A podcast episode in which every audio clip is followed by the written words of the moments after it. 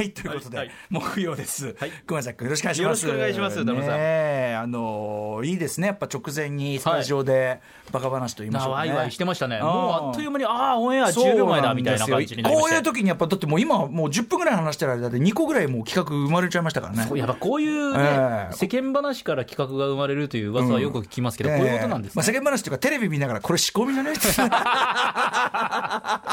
最低のねどんな企画が生まれたのかえー同じ放送陣とは思えないね、えーそういう低低レベルの邪推から始まったね 企画でございまして。いろんなのがありますけども。は、はいいということで熊崎さん。ね。あの先週はほらあの第4週ということででね私が一人でやってたんで、はい。あの久しぶりでございますがねなかなかお忙しいようでございましたそうですね、ちょっと、あのーまあ、日曜日に競馬喋ったりですとか、うん。明日の東日本実業団駅伝という駅伝がありまして、はいまあ、それの実況を担当するというところで、準備が大変ということで。まあ、いろいろバタバタと、ん。バタバタバタバタと。まずあの先週、はい。前日の日曜日の天皇賞ですね、はい。これに関してメールもいただいてるんでご紹介してよろしいでしょうか？ラジオネームローカルゲレーロさんです。歌村さん熊崎アナこんばんは。あのこんばんは。先日10月29日日曜東京競馬場で行われた天皇賞秋での熊崎アナの実況が大変素晴らしかったので感想を伝えたくメールいたしましたスタートからよどみなく場面を読み上げるのはもちろん。前半 1000m57.7 秒という場内がどよめくほどの高速ラップタイムを伝えると同時に昨年の、えーパンサラッサが出した、えー、57.4秒というタイムがさらりと出てくるあたりさすがだなと思いました。ね、えー今回の勝ち馬である世界ナンバーワンホースイクイノックスがゴールインしてからのシンプルながらも熱のこもったセリフや驚異のレコードタイムを伝える驚きと興奮混じりの実況には聞いていて一緒に胸が熱くなりました。令和になってから初の天皇皇后両陛下が観戦された天皇競馬。史上3頭目の天皇賞秋連覇。従来のタイムを0.9秒も縮める日本レコードと記憶にも記録,、えー記憶にも記録にも残る名レースでしたが私にとっては熊崎アナの名実況とともに一生胸に刻まれるレースとなりました。えーすいません。最高の実況ありがとうクマス今年のじ競馬実況の中で一番優れていると言わざるを得ない得ないのが現状。いやいやいやいや。えーイクイノックス同様、えーアノンシスト賞連覇間違いなし、ね。えー実況を終えての感想や裏エピソードなどが聞いてみたい、あれば聞いてみたいです。ということで、他の方からもいただいてるんですけど、ね、ありがとうございます。に関して。いや、これ結構、その、なんていうのかな、歴史的なというか。そうですね、このイクイノッククスという馬がもう本当に強くて、でこれ、去年の天皇賞でアノンシスト賞ってありましたけども、私がアノンシスト賞ラジオ実況部門で受賞した、天皇賞の時に取ったんだ。そうなんですよ、ちょうど1年前のこの天皇賞秋で。受賞をして、うん。で1年後、同じレース担当して、ではい同じ馬が勝って、うん。で去年はギリギリ最後、差し切って勝ったんですけど、うん。もう今年はちょっと負ける様子というか、ん光景が浮かばないぐらい、あ、もう圧倒的なんだ。調子良すぎて。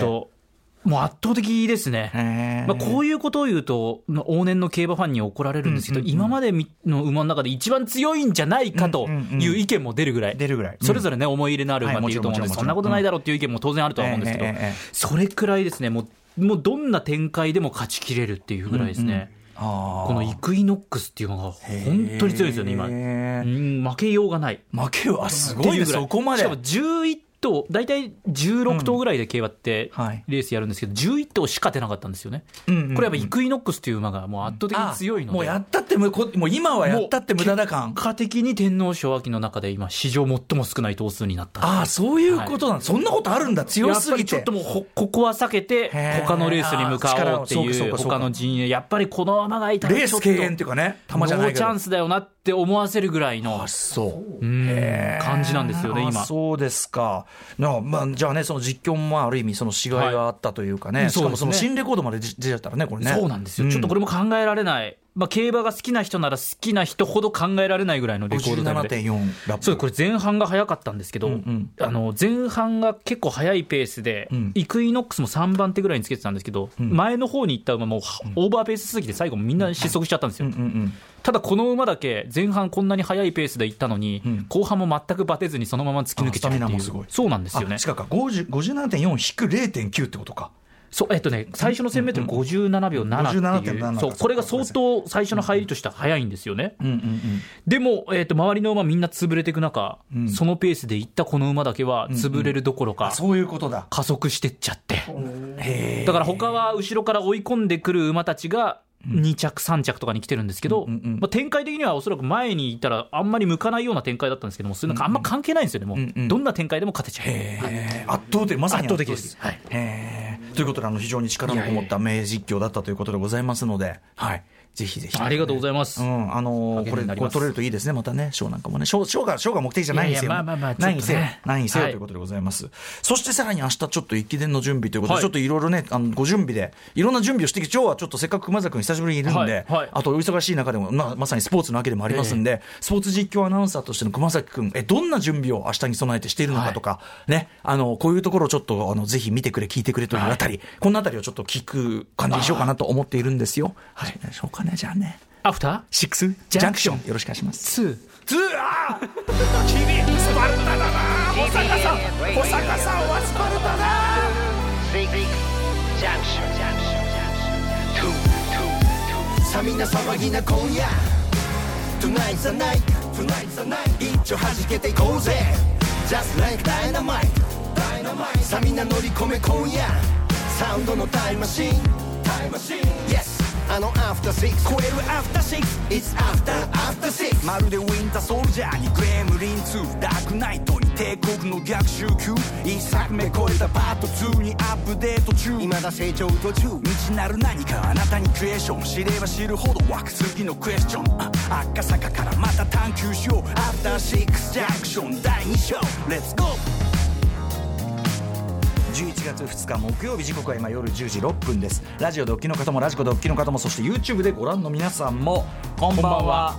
アフターシックスジャンクション2ね、2を言わないともうテーマ曲がこれで一切出ないというね。スパルタスパルタディレクター。保坂あかりさんに率いられたアトロック2でございます、木曜日です。パーソナリティは私ラップグループライムスターの歌丸です。そして木曜パートナー TBS アナウンサー熊崎和人です。はいということで明日何駅伝明日東日本実業団駅伝というですね元日にニューイヤー駅伝という大会がありまして、うんうんそこに向けた、まあ、地方のそれぞれあるんですけど、予選会で、まあ、我々は、まあ、東日本ということで関東から上ですね、はい。東北とか含めた東日本の予選会の中継をやると。どこでやるんですか？埼玉ですね。埼玉。埼玉の8かなの市を通るというですね、埼玉市の県庁からスタートしまして最終的には熊谷の陸上競技場まで行くというですね、まあ、70キロ以上のうん。コースまあ、天気はねいい感じですもんね。明日ちょっと暑くなりそうなので、逆に暑くなりすぎて心配かなっていうぐらい今日も暑かったじゃないですか。そうね結局夏日になっちゃってます25度そうなんですよ。赤坂もね。それに輪をかけて明日の方が12度高いんじゃないかみたいな予報も出てるので、ねえ11月ですよ本当に。変なねトラブルがなければ、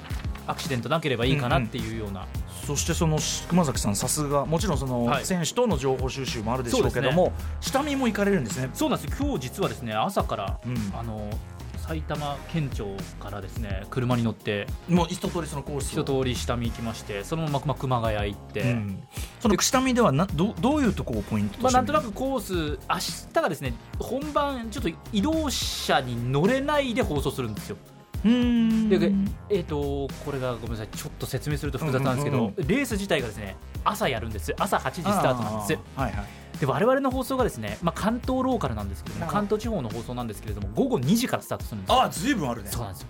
で朝8時から、まあ、3時間半ぐらい、4時間弱ぐらいのレースがあって、終わります。でそこの中で、まあ、ほぼそのまんまなんですけどちょっとこう編集するような形で2時から5時までの3時間でレースをお伝えするんですよ。あーじゃあ、あのー生ではないあれなんですね。でそのものを放送で皆さんにお届けしている映像を見ながら私もそこで実況をつけていく、なるほど、はい、それはあのなんていうか初見なんですか？それとも展開って一応展そういう時って？開はなんとなく把握はできるんですけれどあも驚きとかがねあもちろん。でも、はい、それはほぼほぼ初見という感じにはなるんですけど、うんうん。その映像を見ながら、えーつけていくとへえあそういうことなんです、ね、これはまあ非常に特殊な。あーでもあのオリンピックあのあれでもあったじゃないですか。あのアジア大会とかでも、あの要するに録画してあるやつにつけなきゃいけないみたいうですね、まあ、そういう、まあ、うんいろんな放送体系がある中の一つなんですけれども、うんうんうん。まあ、そういう、まあ、いろんな条件があって、えっと、車に乗ることが明日の中継自体はできないので、ですから、まあ、見といて、そうかそうか。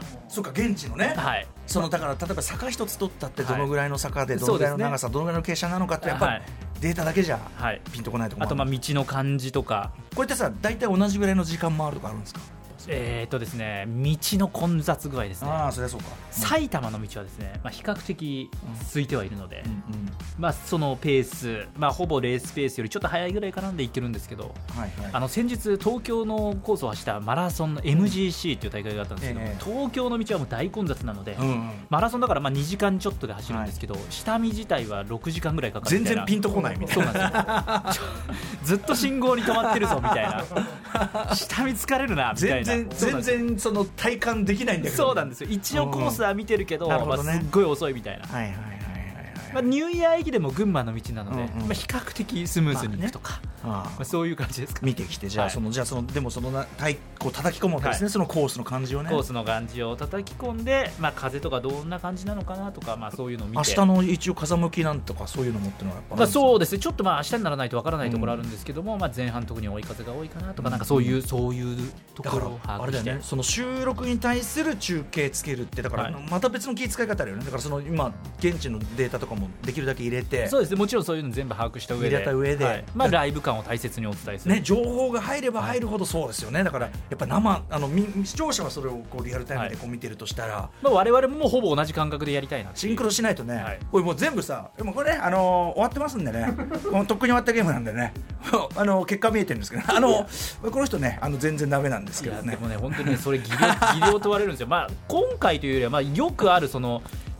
やった競技を2週間後ぐらいにうん。実況をつけるみたいなのあるんですよ、マジで、はい。なんでそんな苦行ライブじゃいない。ライブじゃない感じで。だってさそれさ需要あんの？だってみんなもうし結果知りすぎてんじゃんいや結果知っててで、まあ、TBS の地上波の深夜とかに流したりする放送とかでたまにあるんですよ。結果がもうインターネット上もう調べればもう全部結果が出てるよう興味あな放送を、る人もね。はい。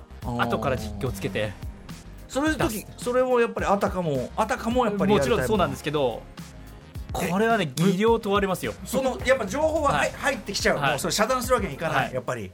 もう遮断できないので、うん。もう大変こう知った情報をあたかも初めて実況するのが得意な人もいれば あとはこれよくあるのは知ってるからこそ、うん。綺麗になりすぎちゃう、分かってるじゃないですか、はいはい。誰がどうこうなって、ええこういう展開でこうなるみたいな、うんうんだからえななんか淡々としちゃったりね。淡々としてあれなんでこのアナウンサーさっきから言ってることがどんどん的中していくのみたいな。そうなんですよ。ああのこの調子でね、はい。あの後半後半でのペースがねなんとかでと後か半この人良さそうですね。あ全部当たっちゃってるじゃん。まあ、それをさちょっとそのさそのミックスはダメだな。その予想とそうなんですよ。予想のミックスはダメじゃない？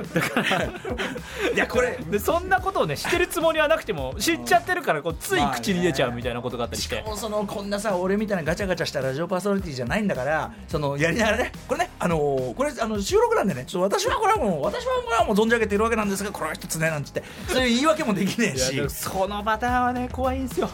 難しいんですよ。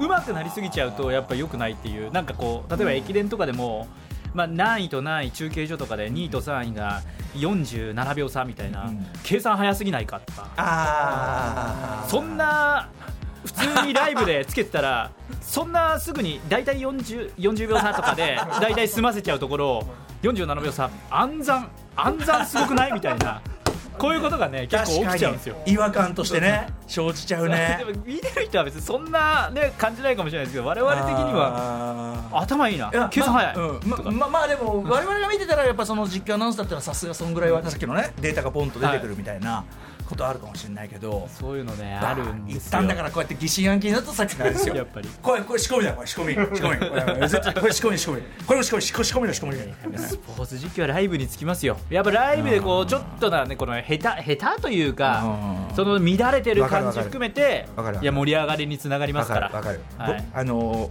も僕も基本的にあのこれもちろん生放送だし、まあ、マイゲームマイライフとか収録ではありましたけどでもまあできるだけこうはい。あのね嫌なんだよ収録だのあのもう何がやったの？ランスルーっていうさ番組を始める前に、うん、1時間だか2時間その試しにやるってやつのね、ライムスターで最初ね、はい。やらされるもうそれ番組持ったことないんだから、それ当たり前なんだけど、試しにやってみるわ。まあもう全員もうとにかくライブ人間たちだからもう本当に気が乗らねえ。はいだなこれ誰に向けて言ってんの？みたいな感じになっちゃって。で生になるともうその水を得た魚ごとくわーってやるんだけどだからそのその感じ俺はもう絶対ダメだね。俺もし仮にその立場になったらそうですよね。もうすごいあのすごい冷めた。まあねつってね、まあ、これもかやなもんですね。ここでいくら頑張ったってね。ダメなもんはダメ。えあのい今思えば今はこの辺りで膝にあれが蓄積しているんでしょうか？蓄積が？私には見える気もしますねなんつってね。いやもう分かっちゃってます。うん。でも分かってる前提。分かってる前提。もうなんかネタバレ全開。まあ、この人はあの何個目のところでリタイアしますけど、リタイアしますけどそのリタイそのさ結末が分かった上で面白いやつもあんじゃん、いやい来るぞ来るぞ来るぞ石田さん来るぞ、はい。リタイアまであと何秒？みたいな。いや難しいな。できるようになりたいな。そのでもそのなんていうかな。うす嘘ふ嘘つくのが下手な状態が続いてるのがまずいよね。だからね,、まあそうですね。これはいいんじゃないですか？これはかなりいくと思いますよ。いや本当ね。これ今はねこの人トップですがどうでしょう？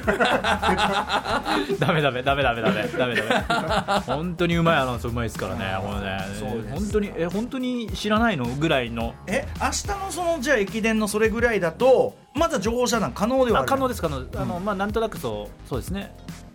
はいライブでっていうか。今でもねもうスマホを開いたら勝手にピコンピコンってね結構ああいうの切っとかないと。あるんですよね。バレーボールとか実況する時も、まあそのうちの放送時間より前に実際終わってるやつだけどもライブそのうちの放送時間に合わせ喋るとかって結構あるので、もうね遮断してるんですけど。うん。なんかこう打ち合わせ現場とかに行くとんみんな隠してるつもりなんですけどちらっと「おい!」みたいな時があったりするんですよ。バレーバレーボールとかねあるバレーボールあるなたまに。点なんかもうね点なんか見えちゃうもんね。そうなんですよ。あのねマラソンならまだこう、はい。デッドヒートの途中のプロセスである。点は見えちゃうもんな。もうセットカウント3対2みたいな「お いおい!」これでもさスポーツ中継じゃなくてもその普段の番組においてもやっぱりその僕にはその伏せておくべき。でその生の反応が必要なやつ。あまあそそうそうそうまさにまさにあるじゃないですか。でたまにこうやってじゃあ打ち合わせですって言った時に、まあちゃんとしてる時はねあれ？あこう隠してあるのね。俺で歌丸さんにだけ違う台本を出してますんで、もっと言えばそう。本当に違う台本、はい。あの本当サプライズの時、はい。あの島尾湾の時とか、ああのその原稿全部嘘ですみたいな、たまにあったりそれはうまくいった場合なんだけどやっぱたまにえーっと全部書いてあるんですけど ありますよね。あとそのもうそのそれ以前の問題、こう打ち合わせでこう話しててこれなんとかなんですよね。あの今の言わない方がよくなかったみたいな。そうだからし知ってるんだけど知らないふりええうまいパーソナリティの方とかもいらっしゃるじゃないですか。なんかそうなんでしょう。そうこう。それそれだなそうこれこれはね難しいですよね。お俺はそのだからそのなんていうかなそういうとこが得意な人になりたくない、いやでもまあそれもあるべき姿じゃないですか、うん、正直で。俺ねマジで人狼系ゲームとかマジ下手なの。あのね嘘つくのが本当に下手なのマジで。すごいギクシャクしちゃうだからあのーダメ。でそういうでもそういう自分でやりたいとこもあるかもしれませんからね。そのラジオパーソナリティが嘘ついたらバレるって。思いたいけども。まあでもあそうね。あえて本当に知らない体で知らないで臨むパターンもありますしそれこそ「N スタ」とかやってて井上貴博アナウンサーとかも全部ねみ原稿とか見てクイズとかも知ってるんですよ、あ知ってるんですよ。あクイズクイズ、はい。クイズ。あ結構知ってる。これ全部が全部井上さんの名誉のために全部が全部そうじゃないということだけは言わせてください 結構な割合こうねチラチラ見てて知ってる知っててでこうまあ、まあ、しし知ってるか知らないかは置いといて、まあ、こうこう分かりますかみたいなこと言うとなんかその場で考えてる感じだ、そうでまあでもそれがまあ全部が全部そうじゃないごめん今ちょっと反省してます。いやいやこれだ全部が全部そうじゃない仮に仮に仮に井上さんのそういう人が必要なねやむなくですね、はい。井上さんも見たくないの見ちゃったかもし。れない、でそれ井上さん的なその腕を持って、はい。視聴者が何のし、ね、あれもなくこうやってあ本当に考えてる。な、見えんならいいけどさ。俺俺ダメだな多分思いますよこれ。うん？うん？うん？おや？たいなね。だからそあのこの番組とかでもそのクイズのくだりで、うんみまあ、見えちゃって分かっちゃったら、ちょっと私そのさっき見ちゃったんでとかあとまああの分かってしまいました。みたいな私は私は分かってます。でもやっぱ言ってるつもりですけどね。たまにでも私がその不自然な大声をね上げ出したらそれはこう何かだと思ってください。うーんこら。うーん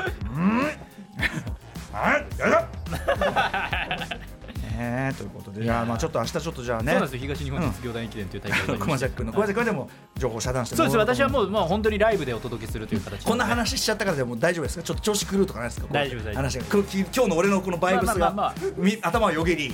あのまあまあね。あのこの人もね頑張ってはいますけど頑張ってはいます。ちょっと喋っちゃって若干後悔してるんですけど、まあ、その その話とか、まあ、井上さんの話とかはもうなかったことにして 純粋にスポーツ中継はライブで楽しんでいただければいいかなと。嘘嘘がない。ほらこういうとこまでこういうとこまで開示してしまってるというぐらい嘘がない。なんでこういうなんか別に全く関係なかった人の名前を出してそういうことを言ったんだろうでもすごい反省してますあるよね。あるよね。なんでだだ出す必要とか全くなかったの？脈絡的にも。なんで出しちゃったの？いや違う違う。だからそのなんていうかなこれは多分いい意味で手だれの象徴として出したわけよ多分。そうです。あの、うん。もう本当に。できてる人代表としてね。そうそう。いうことなんですだからその やればやるほど。これ以上これ以上喋るともっとなんか後悔する発言しそうだからお疲れ様です、はい。じゃあぜひ明日放送は何時からですか？明日午後2時から、えー、と5時まで、はい。えー3時間やりますので、えーとまあ、ここでもう本当に最激戦区と言われている東日本、まあ、富士通とかホンダとか本当に強いチームたくさん出ますので。ガチな話その、ね、この番組における、はい。アフターシジャンクションにおける駅伝特集本当面白くて、あのこれを知ってると僕僕は全然あの門外漢だったし、